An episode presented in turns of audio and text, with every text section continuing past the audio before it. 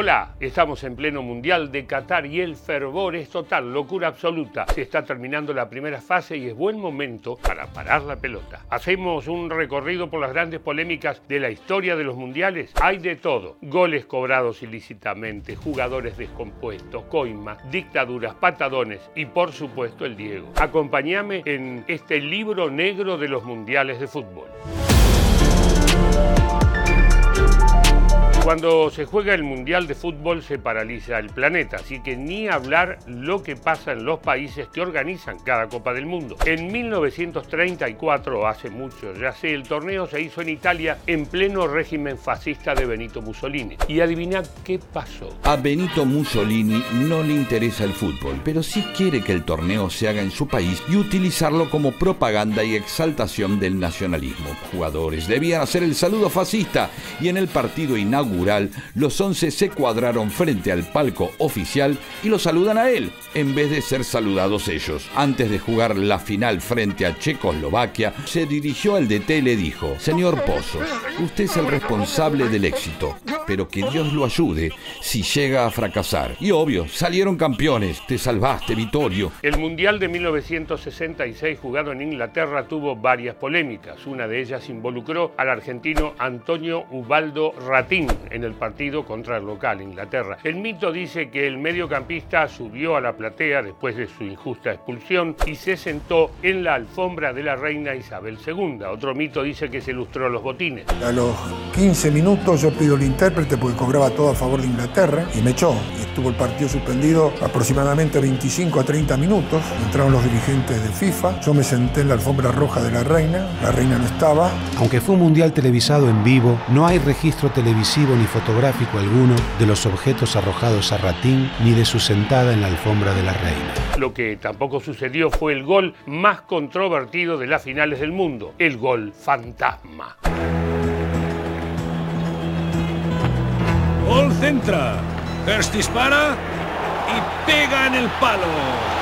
Uno de los capítulos más polémicos de la historia de los mundiales se dio en Argentina en 1978. El país estaba gobernado por una dictadura militar que estaba en su momento más álgido de implementación del terrorismo de Estado. En ese contexto, mientras a pocas cuadras del Estadio Monumental cientos de detenidos desaparecidos eran torturados en la ESMA, el equipo argentino necesitaba ganarle por cuatro goles a Perú. Para acceder al final, cuatro goles de diferencia. El partido terminó 6 a 0 ¿Hubo arreglo? Argentina ya sabía que tenía que ganar por cuatro goles de diferencia y también sabía que Perú estaba eliminado de la Copa del Mundo. La confianza existía y era grande, pero claro, cuando a los pocos minutos Perú estrelló un tiro en el palo del Pato Filiol que nada tenía que hacer, ahí por supuesto nos asustamos y nos dimos cuenta que no iba a ser tan fácil. Pero enseguida apareció la Argentina ganando 2 a 0, uno intuía que los goles llegarían y finalmente los goles llegaron y ese cuarto gol tan esperado, tan gritado, me acuerdo que la gente salía a los balcones del edificio el cabezazo de pasarela que se metía en el arco, pero igual Luque quiso asegurarse y de palomita, como para darle un poco de mística, convierte ese cuarto gol que le permite a Argentina llegar a esa final. Argentina finalmente fue campeón del mundo en 1978 y lo volvería a hacer en México del 86. En ese torneo, en el partido de cuartos de final contra Inglaterra, se produjo una de las jugadas más polémicas y más míticas de la historia, la famosa mano de Dios la izquierda. Yo no llegaba con la cabeza realmente porque Shilton mide 1,85, yo mido 1,66. Él tiene la posibilidad de saltar con las dos manos. Yo con la cabeza no llegaba, entonces tuve que hacer un esfuerzo, meterle el puño izquierdo y mandarle la cabeza atrás para para ver si pasaba. Sí, escúchame, el que le roba un ladrón tiene 100 años de perdón. El gol con la mano no es la única polémica mundialista que involucra a Argentina. En el Mundial siguiente, en Italia 90, el equipo jugó contra Brasil en octavos de final. ¿Y qué pasó, doctor Vilardo? ¿Metimos un bidonazo? ¿Le pusieron el agua Con, con, calmante? Dice, dice, dice. Yo, no, digo nada. ¿eh? Y Branco vino y se agarró su botella y se tomó. Y después empezó Para mí ya estaba con algún problema estomacal. El Mundial de 1994 también tuvo una gran polémica, una de las más dolorosas de todas. Fue la Copa del Mundo en la que a Diego le cortaron las piernas. ¿Qué pasó? ¿Por qué fue una enfermera quien lo llevó, lo acompañó al control antidoping, si eso jamás había pasado en la historia? Diego fue traicionado por Julio Grondona. Como Diego vive con su representante, Franchi, su abogado, Bolotnikov, su preparador físico, Serrini y otros amigos en la suite. Y Serrini tenía que comprar un suplemento de venta libre que se llama Ripet. Hay un Ripet full y hay un Ripet fast. Y en lugar de comprar el Ripet fast, compró el full, que tiene pseudoefedrina. Sabe, por supuesto, que en su orina había efedrina. ¿Pero quién la puso? Este es el gran interrogante. Pero vos te pensás que Grondona no se, se quería, sí, sí.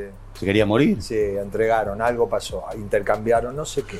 En Francia 98 hubo otra gran polémica. La final la jugaron el equipo local y Brasil. En el seleccionado verde-amarelo, la gran figura fue su número 9, Ronaldo. Pero el muchacho se arrastró por la cancha. Arrastró. ¿Qué le pasó? ¿Estaba enfermo? ¿Fue obligado a jugar por los sponsors? Como todos recordarán, hubo gran polémica, pues pocas horas antes de disputar este partido, Ronaldo estaba en su cuarto del hotel descansando junto a su compañero de equipo. Roberto Carlos dice que Ronaldo sufrió de convulsiones, llamó a los médicos y se lo llevaron al hospital. Todo resultó en que lo dieron de alta unas horas después. Todos se preocuparon por Ronaldo, pero también hubo críticas diciendo que por qué lo dejaban salir a jugar, estaba muy lesionado y que los compromisos comerciales y deportivos habían podido más que la salud del brasileño. El Mundial de 2006 jugado en Alemania cuenta con una de las grandes polémicas de la historia del torneo. Zinedine Zidane, estrella de Francia y gran figura de esa Copa del Mundo, convirtió un gol de penal en el partido decisivo, pero minutos después cometió una locura que derivó en su expulsión.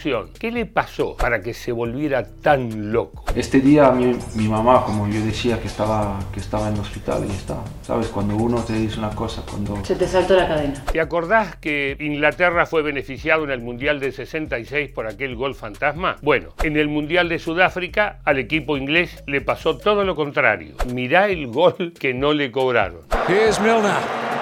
Defoe looking for room. Lampard! Did it go in?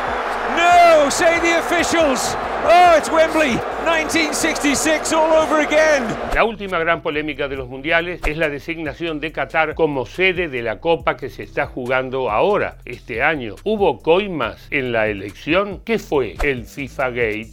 Para 2022 hicieron falta cuatro rondas de votos. Qatar llevaba la delantera, aunque le faltaba un voto al menos. Pero en el cuarto intermedio se ejercieron presiones. Declaró el arrepentido Alejandro Bursaco en el FIFA Gate que Teixeira y Grondona buscaron a Leos en el baño porque Qatar no conseguía la mayoría necesaria. El que se me acercó, el que tengo una gran amistad, fue Michel Platini, lo he dicho muchas veces. Michel me dijo, viene muy fuerte la candidatura de Qatar. El Mundial de Qatar es uno de los más polémicos de la historia por cómo se designó la sede, por los trabajadores fallecidos durante la construcción de los estadios y por el poco respeto que el país tiene hacia las diversidades y hacia los derechos humanos. ¿Será además un mundial polémico dentro del campo de juego? Bueno, por ahora la pelota sigue rodando, todo el mundo se arrodilla frente al dinero y que sea lo que Dios quiera. Salud. Si te gustó el informe, seguinos en Spotify. De ese modo vas a poder escuchar todos nuestros contenidos.